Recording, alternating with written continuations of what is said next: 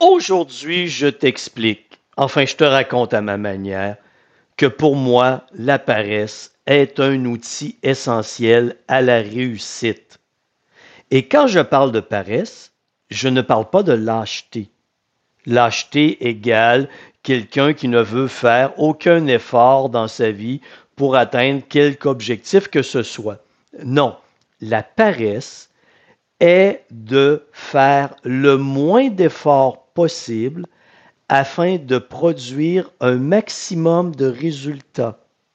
C'est ce que j'appelle être efficace.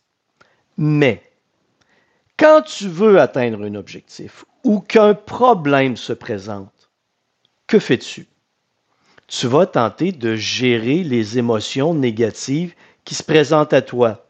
La peur d'échouer, l'incertitude, la crainte, euh, tu comprends ce que je veux dire? Tu orientes toute ton énergie vers la gestion de tes émotions et comme tu veux te débarrasser de ces émotions, qu'est-ce que tu fais? Tu cours dans tous les sens. Tu essaies toutes sortes de stratégies, les plus folles les unes que les autres, et tu penses que tu es sur la bonne voie parce que tu te sens sur l'adrénaline. Tu es fébrile, tu cours partout, tu cours dans tous les sens, tu t'épuises et tu es convaincu qu'en agissant ainsi, c'est ça qui va te permettre d'atteindre ton objectif ou de résoudre le problème. Mais la réalité, c'est que tu ne fais que dissiper ton énergie.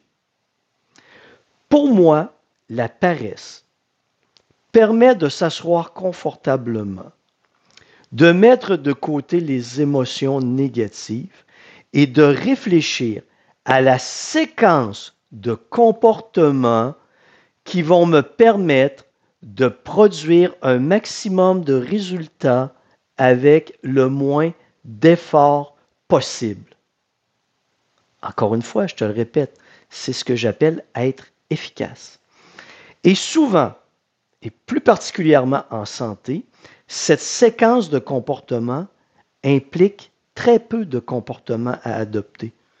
Souvent, avec la modification d'un seul comportement, tu vas obtenir des résultats importants. Et la plupart du temps, ça se résume à deux, trois, maximum quatre comportements. Et quand tu appliques cette séquence de comportements, tu obtiens des résultats avec peu d'efforts. Mais la problématique, c'est que les gens ne sont pas habitués à obtenir des résultats en étant paresseux, en faisant peu d'efforts. Souvent, c'est lié avec l'épuisement, dissiper son énergie, courir partout, être sur l'adrénaline. C'est très rare qu'on voit quelqu'un réussir dans le calme ou qu'on nous enseigne à réussir dans le calme. Mais être paresseux, c'est ça. C'est s'asseoir, mettre de côté les émotions, réfléchir à la séquence de comportement. Quand quelqu'un est capable de faire ça, deux autres problématiques se présentent souvent. C'est qu'ils n'appliqueront pas assez longtemps les stratégies pour en voir des bénéfices.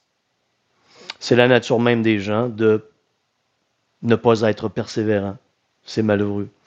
S'ils sont assez persévérants pour voir des bénéfices, l'autre erreur qui se présente, c'est que pour eux, les résultats ne sont pas assez rapides.